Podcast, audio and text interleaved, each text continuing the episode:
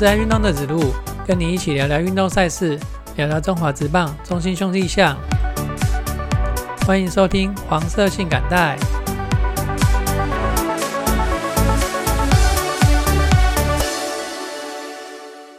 上一集的节目有说，本季的节目告一个段落哈，那新一季的节目要从二零二二年的一月再重新跟大家见面。但是因为啊，二零二一年的球赛的球季结束了，但是人事的季后赛蛮精彩的，我们的邱昌荣邱哥就被人家挖走了哈。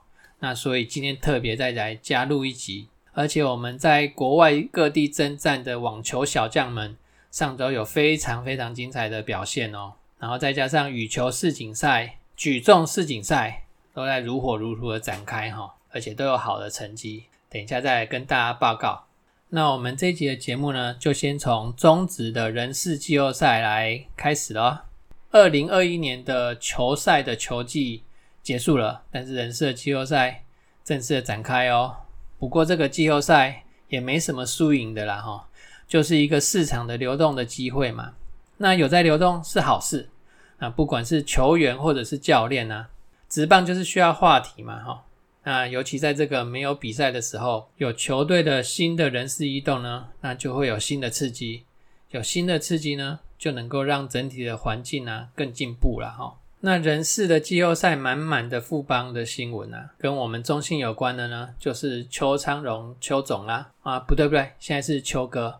那刚刚有说呃球员教练的流动是好事，但是呢，我的私心是不希望邱哥离开中信兄弟的。怎么说呢？那就要先从那些去年的这个发生的这些事情，让我更认识了秋哥哈。那我们来回顾一下那个去年发生的这些事情。九月十号的时候，那乐天桃园跟中信兄弟对战，在六局下的时候发生了争议的判决。那是梁家荣他打出了安打，那把二垒上的陈俊秀送回本垒。那陈俊秀在本垒这边呢上演了攻防战。那我们的捕手是陈家驹，那主审呢？他是詹展荣先生，他判决是出局哦。那乐天桃园他就提出了这个触杀风雷的辅助判决哈，然后最后裁判委员就用陈家驹阻挡本垒这个为理由，改判为安全得分。那这个判决呢，让邱昌荣相当的气愤哦，他在场上抗议的相当的久。但是裁判也没办法鸟他啦，那毕竟是房间里面的人改判的嘛，哈。那回到休息之后，回到休息室之后，那球哥就怒砸水瓶啊。那赛后受访的时候，他就直接就说啦，季前跟季中的时候有速度跟裁判请教，并且确认相关的规定。那现在又出现完全不一样的判决，那你这个叫叫教练叫球员怎么办？那这一回合呢，球哥吃人们亏。那时间呢？来到九月十八号，换成中信兄弟的攻击，将昆宇击出左外野安打。那二垒的跑者陈子豪绕过三垒，直接闯本垒。那桃园的捕手林红玉，他接到球之后呢，就做做了一个触杀的动作，然后陈子豪滑回本垒，撞到捕手的脚部。那这时候主审尤志清，他是判决陈子豪出局。那邱长龙当然是不服嘛，哈，那就提出了挑战。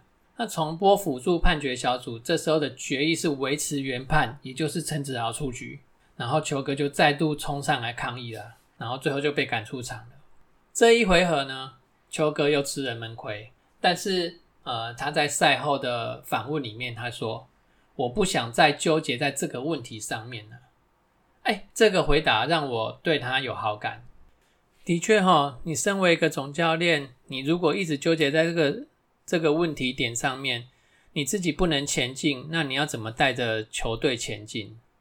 到了九月二十号啊，那象元站又有新的争议了。那是在六局下的时候，轮到吴宗荣上场打击，卡本特呢投出了一记近身的内角球，那在吴东荣附近落地，然后弹开。这时候主审杨崇辉第一时间判定为触身球。那乐天桃园队呢？他两次的挑战权都已经用完喽。总教练曾豪居仍然是上前跟裁判说了几句话哦。那接下来主审就召集了雷神，然后召开了这个会议。第一度会议结束之后，主审走向曾豪居，双方不知道讨论了什么。然后主审又召开第二次的会议，哦，真的是很厉害。那这一次第二次的会议讨论完之后，就改判成坏球了，从出生球改判成坏球。第三回合还是秋哥吃闷亏，秋哥在这个短期内啊，连吃了三季的闷亏，都是吃在桃园队的身上。但是秋哥的回应呢，让我非常的喜欢他。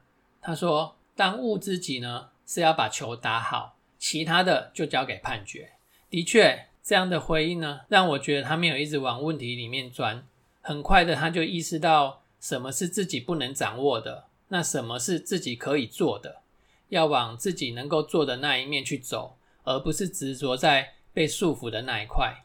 这点呢，让我就让我非常非常的欣赏他。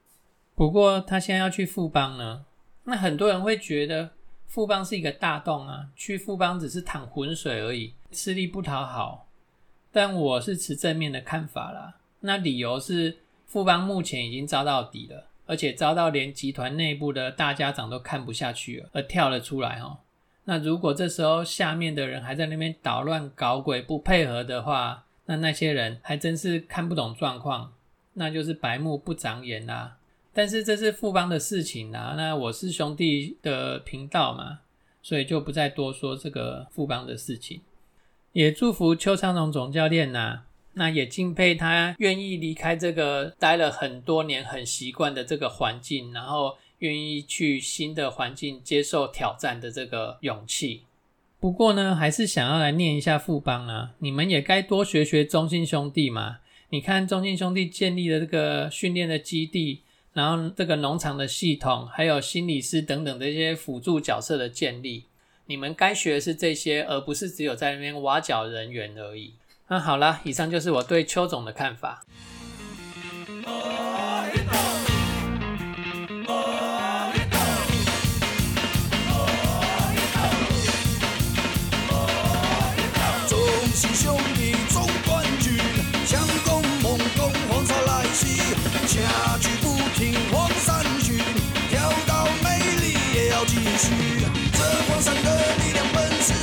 兄弟，兄弟。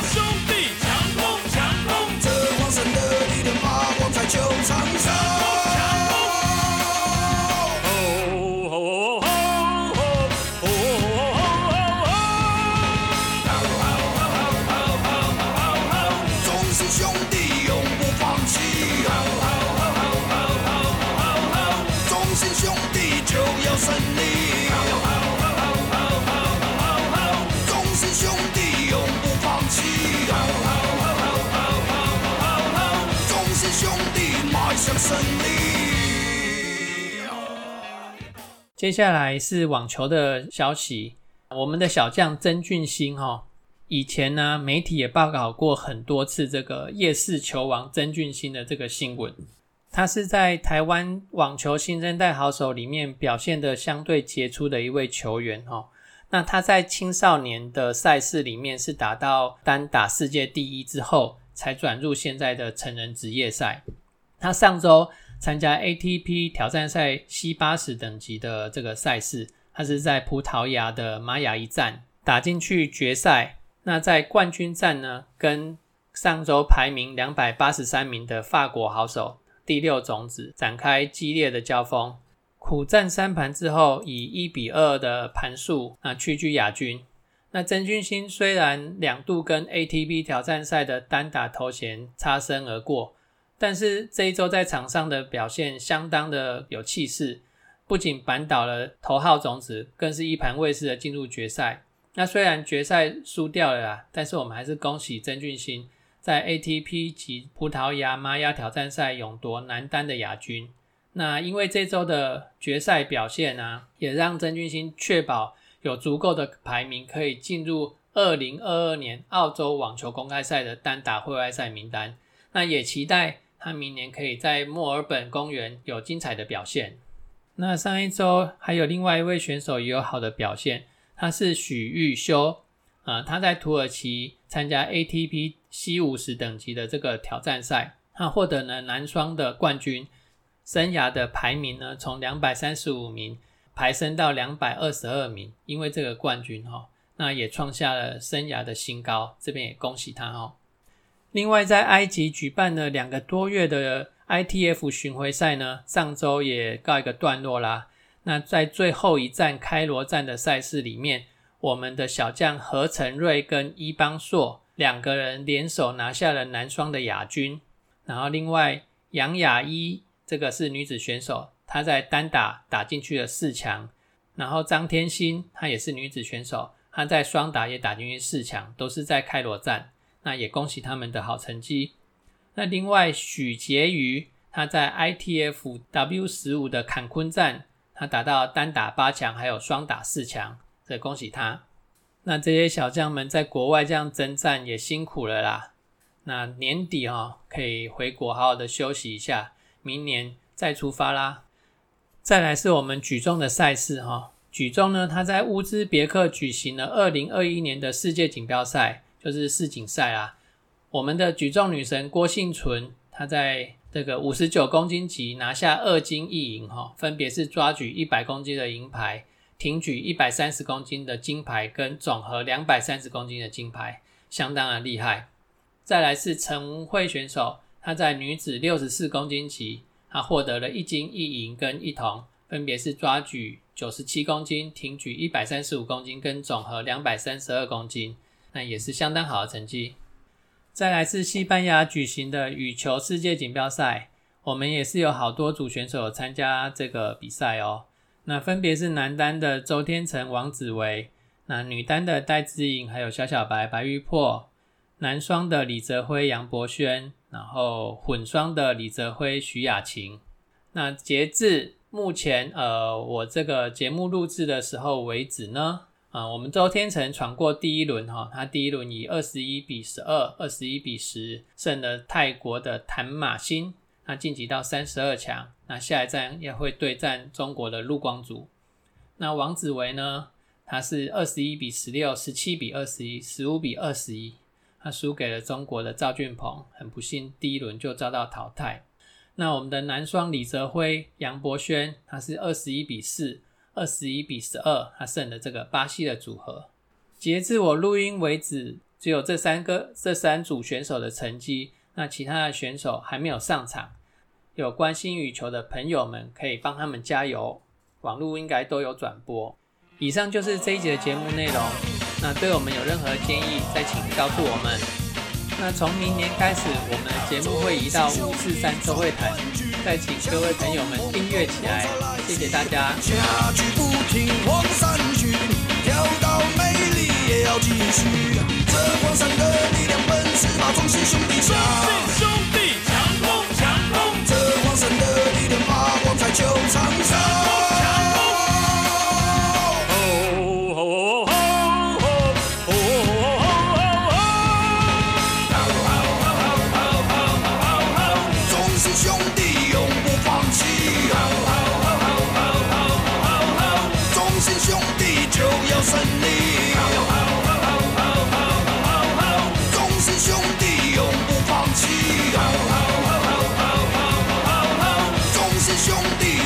胜利。